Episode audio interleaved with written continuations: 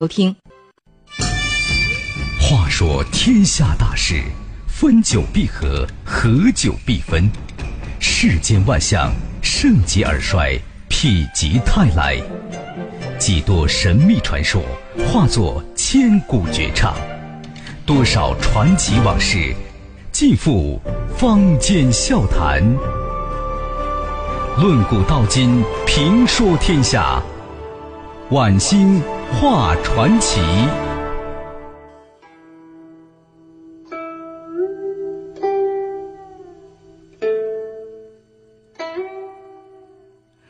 好了，朋友们，欢迎继续收听《晚星画传奇》。今天呢，我们的传奇故事讲的是装裱传奇。郎谦拿着总兵府的腰牌，把刘玉手带进城内监狱。死囚的牢头啊，打开了死囚大门，牢中的恶臭熏得刘一手差点吐出来。他来到关着刘家的房门前，隔着木栅栏一叫刘家名字，镣铐加身的刘家呢，急忙从稻草堆中站了起来。他奔到了刘一手面前，扑通一声跪倒在地，口中叫道：“啊，爹呀，我们都上当了。这到底是怎么回事儿？”明君细作画啊，是进攻元朝余孽的地图，那可是大宁卫最高的秘密。牛总兵呢也怕刘玉手除去墨痕的手段不轻，于是呢毁掉密信，他便照这个真密信呢。制作了一封假密信，啊，然后呢，命人用假密信骗取刘玉手除去墨污的秘方了。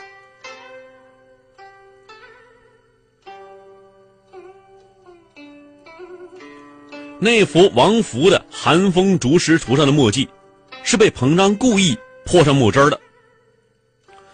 刘一手听完刘家讲完呐，他用颤抖的手指指着儿子脑门说：“我知道了。”我知道了，你是他们一伙的。我最喜欢王福的墨竹图，是你泄露消息的。横画木架子，那个木棍子，也是你给安排落掉的。我的手指，就是你给我砸断的。刘家只哭的是鼻涕一把眼泪一把的，哽咽着说：“爹。”郎谦引我去赌博，我输了好几千两银子，我怕被您责罚，只得听命于他们。爹，现在我终于知道错了，您您救我出去吧。刘一手点点头。好，知道错，就说明你还不是无药可救。刘一手转身出了死囚牢，直接去找到郎谦说话。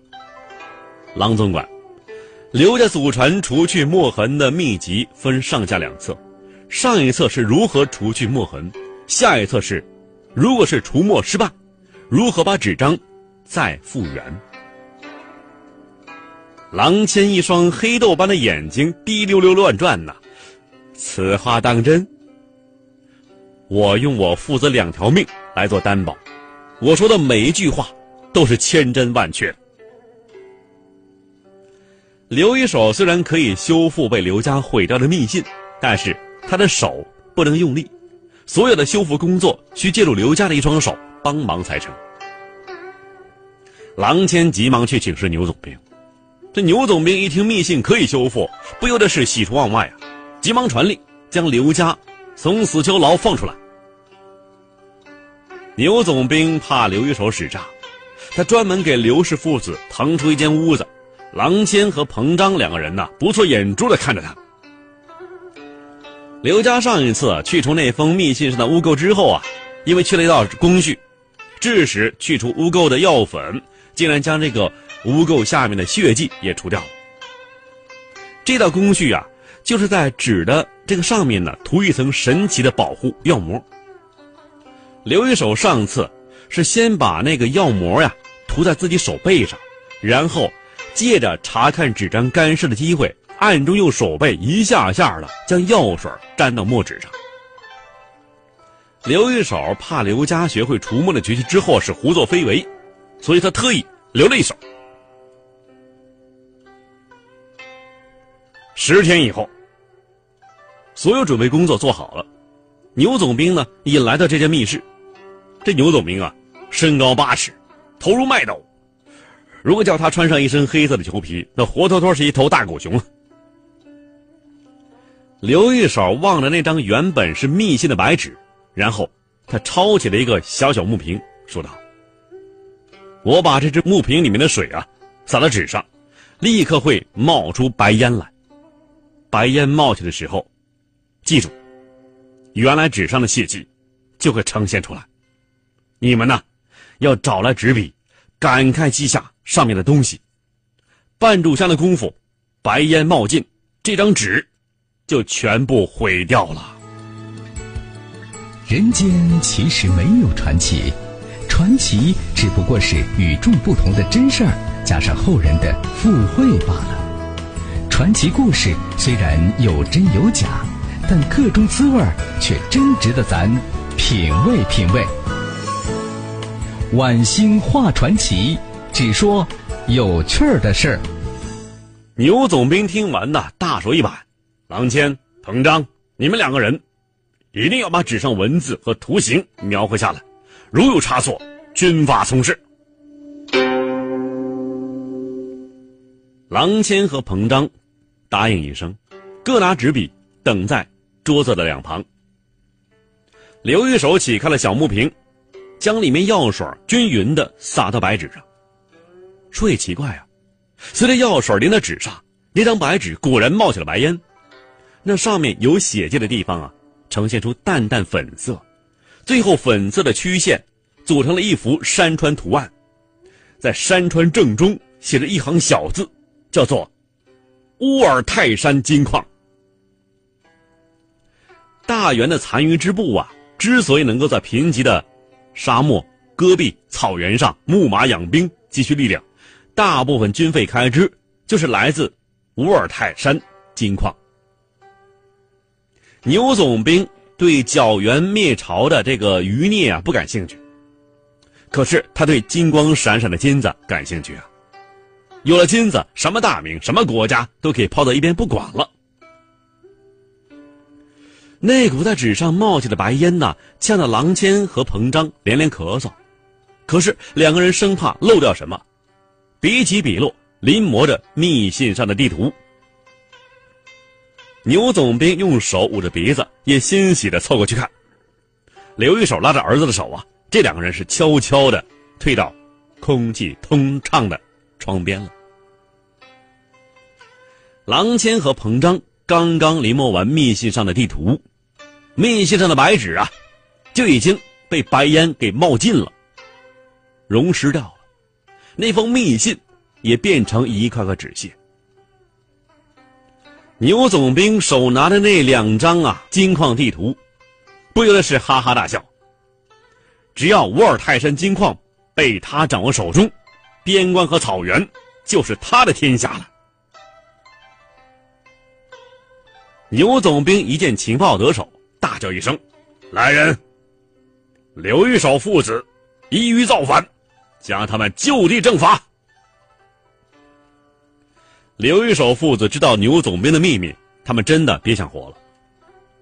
刘一手看着冲进屋的民兵啊，笑呵呵的说：“呀，你杀我，你杀不得我呀！”牛总兵怒吼道：“杀了你们，比碾死一只蚂蚁都要容易。”刘一手用手一指郎谦和彭章，说：“你回头看看，你的两个狗奴才。”郎谦和彭章四个鼻孔之中啊，已经鼓鼓的流出黑血。那密气上冒出的白烟有毒啊！郎谦和彭章临摹地图的时候，他们竟然一起中毒了。随着郎谦和彭章昏迷倒地，牛总兵的鼻子也流出血来了。他声嘶力竭的怪叫道：“快给我解药！”刘一手用解药作为交换条件，侥幸逃得两条性命。可是啊，他给牛总兵的解药里面却少了一味药。虽然暂时治好了毒伤，可是半年之后，牛总兵的鼻子开始腐烂，没有一个月便毒发身亡。刘一手经过这场巨变，他终于明白了：去除纸张上的墨迹容易呀，可是去除人心之中的污垢太难了。刘家父子从此以后隐姓埋名，远走他乡，发誓再也不给人去除墨垢了。这种惊世骇俗的手艺便渐渐的失传了。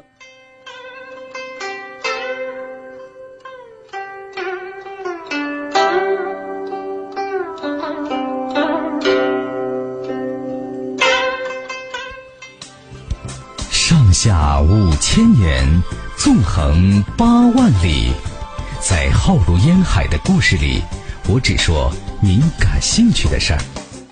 晚星画传奇，好了，欢迎继续收听晚星画传奇。今天的传奇故事题目叫做《装裱传奇》。好，那么下面呢，我们讲另外一个传奇故事，叫做《绝世表王》。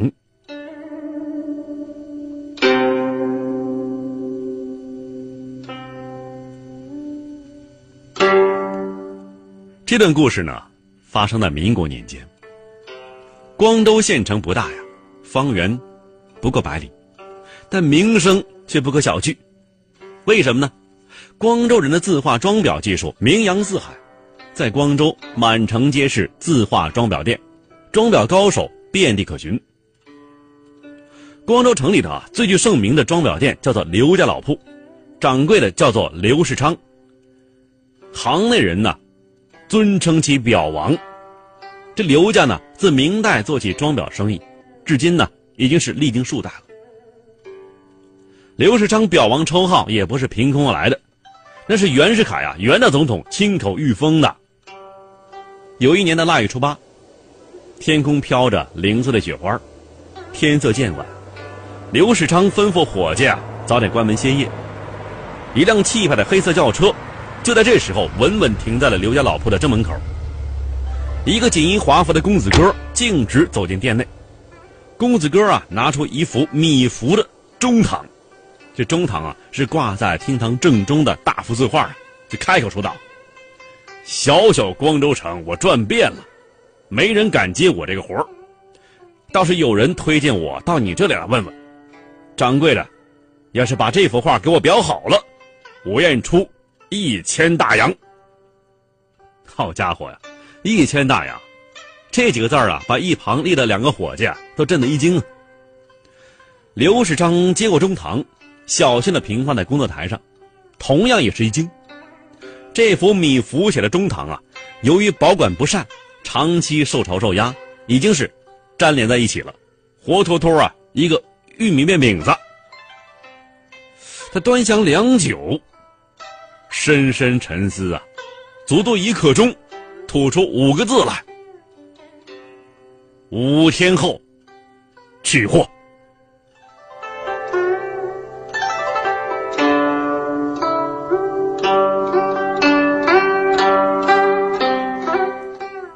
那少爷自己走了，却留下了一个随从，在刘家住下。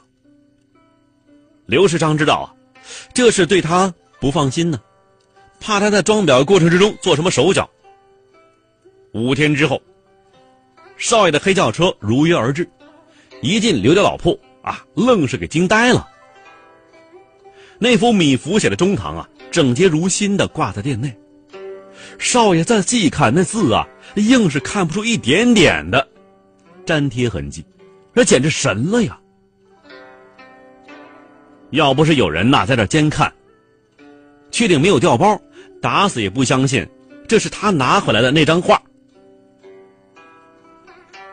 半月之后，那少爷啊又来到了刘家老铺，随车送来一块金漆大匾，上书两字“表王”。再看那落款啊，竟然是当时的袁大总统袁世凯。看刘世昌一时被惊得呆若木鸡，那少爷才说出身份，啊，项城袁家人。大总统堂侄，那表哥的中堂现在就挂在总统府。时光如梭，转眼又过了数年。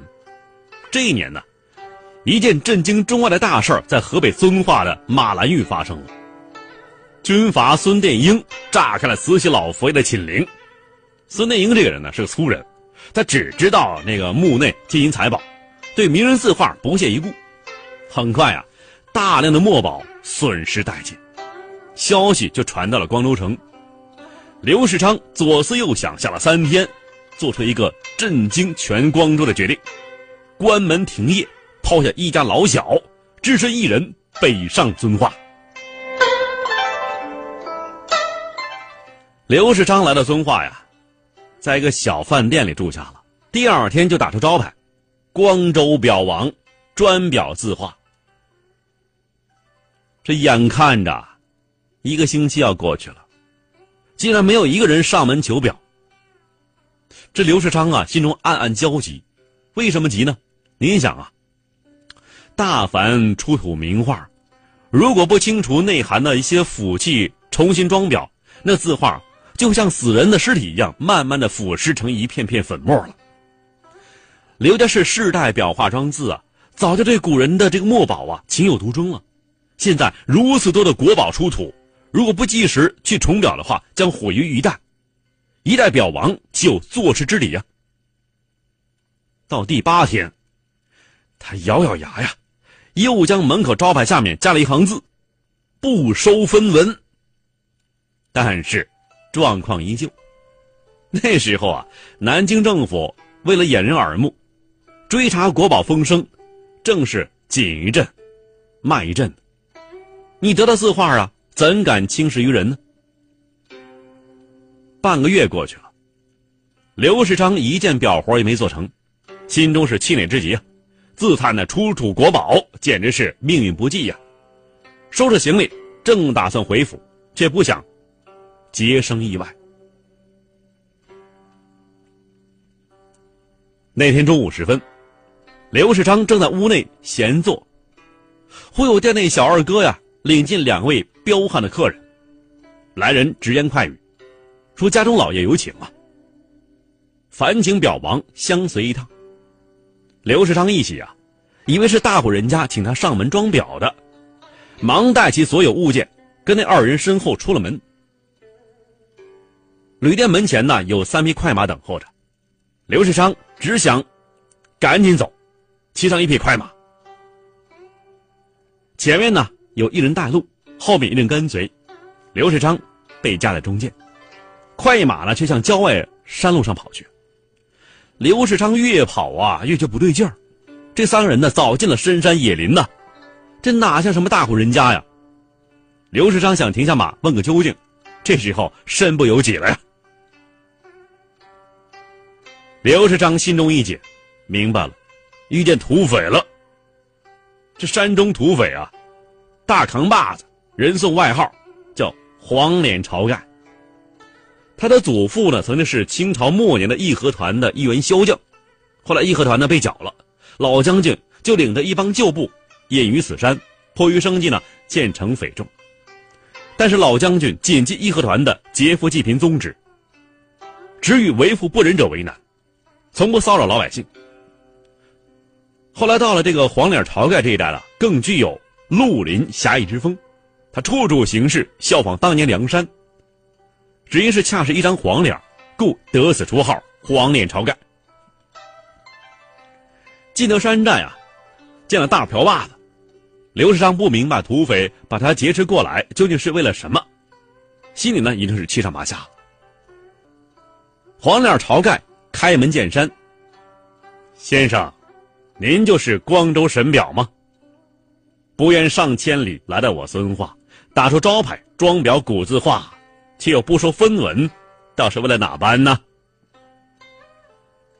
刘世昌陪着小心，将出土字画如果不重新装裱容易腐化的道理重讲一遍，表明呢自己是爱惜古画，是为了抢救国宝而来的。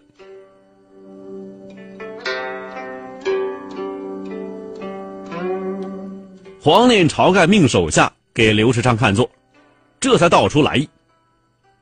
原来呀，半月以前，刘世昌一进孙化城就被黄脸晁盖呀发现，大凡匪帮，对待自己地盘上做生意的外来人都要有一番侦查，以便呢确定能否做上一票。后来呢，眼线又探报刘世昌，来这儿啊，并不是为了钱财，凭一手装裱绝活，为的是抢救出土国宝。黄脸晁盖极富侠义心肠，当下顿生敬慕之意啊。第二天，全遵化城的商贾大户、豪门望族、名人名商，只要是富贵之家，都收到了黄脸晁盖来信。这信中命各户各家，如果有慈禧亲临出土的字画，在三天之内必须备好，待山中派人来取，重新装裱，裱后定如数归还。如果有物不交者，待查实，必袭抄全家。黄脸晁盖从祖上至今呢，已经在遵化一带为匪数十年了，其威名早就令豪门富户啊闻风丧胆。别说是免费裱画啊，裱好了之后还归还，就是不还了，白送给他，那也得送啊。三天之后，慈禧紧邻出土的那些字画啊，都摆在刘世昌面前，刘世昌。大喜过望啊！但是，他有一句话，要留留下来，要交代下来。他说呀，装裱之前，必须除去字画中的腐气，就是啊，要将这些字画一一贴在人的身上，要戴上一个月，方能用活人生命之气去除纸内潜藏的死亡气息。山上众兄弟啊非常多，黄脸晁盖。当即选了若干，照刘世昌的所言一一做到。一月以后，所有字画辅器悉数推进。刘世昌选了后山一处干燥山洞作为工作场地，将字画全部摆于洞内。他一个人进洞开始装裱，每天除了吃饭，足不出洞。就这样啊，接接裱裱，三个月方使完工。完工那一天，黄脸晁盖闻讯前来祝贺，但见刘世昌啊，已经因为操劳过度，变得是骨瘦如柴，阴气满面，形如恶鬼。第二天，刘世昌无声无息的死在自己床上。黄脸晁盖是大为感动，率众兄弟齐齐下跪为其磕了三个响头，并且亲自将刘世昌遗体送回光州。光州城啊，老少无不为之动容。县长亲赐绝世神表送给刘家，由此绝世神表的故事也在世上流传开来。看古今中外，说喜怒哀乐，讲悲欢离合，道世间百态，晚星。话传奇。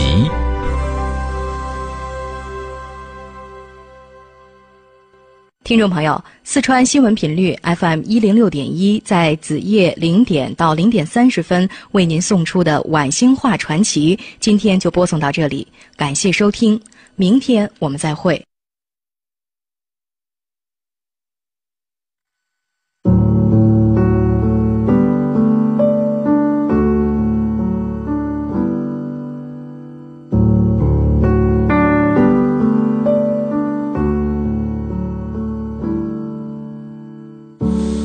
三个月没有回到这个城市，推开家里的门，你的气息，你的影子，每时每刻都浮现在脑。片还挂在那里，一如往昔。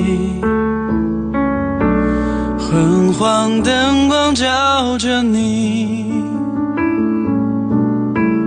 那是演戏，那是心情，一颦一笑都显得你